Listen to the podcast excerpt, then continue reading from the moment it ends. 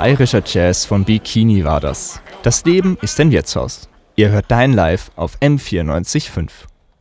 Falls ihr nun denkt, dass das schon extrem abgefahren war, dann solltet ihr euch mal das Musikvideo zu Eisgekühlter Bommerlunder von den Toten Hosen anschauen. Dort seht ihr nicht nur eine Hochzeit, die komplett aus dem Ruder läuft, sondern auch noch eine junge Dagmar Eigner als Braut.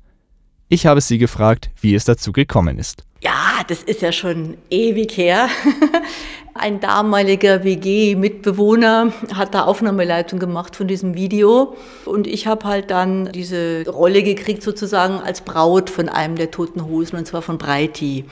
Das war ein lustiges Video, das aber dann verboten wurde. Es war eigentlich schon bis Fernsehen was gedacht. Es wurde aber dann wegen Blasphemie verboten. Es durfte nicht im Fernsehen gezeigt werden. Also es wurde die, die, die Hochzeit gezeigt, ähm, die immer mehr sozusagen aus dem Ruder lief.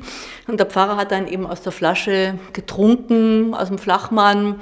Also das war eigentlich der Grund, ähm, der dann als blasphemisch eingestuft wurde. Ähm, und deswegen durfte das Video nie gezeigt werden. Und übrigens damals die junge, äh, unbekannte Marianne Sägebrecht war die Braut wiederum von einem anderen ähm, Toten, Toten Hosen-Mitglied. Ich weiß nicht mehr genau von wem. Eigentlich müsste man mal irgendwann mal silberne Hochzeit feiern.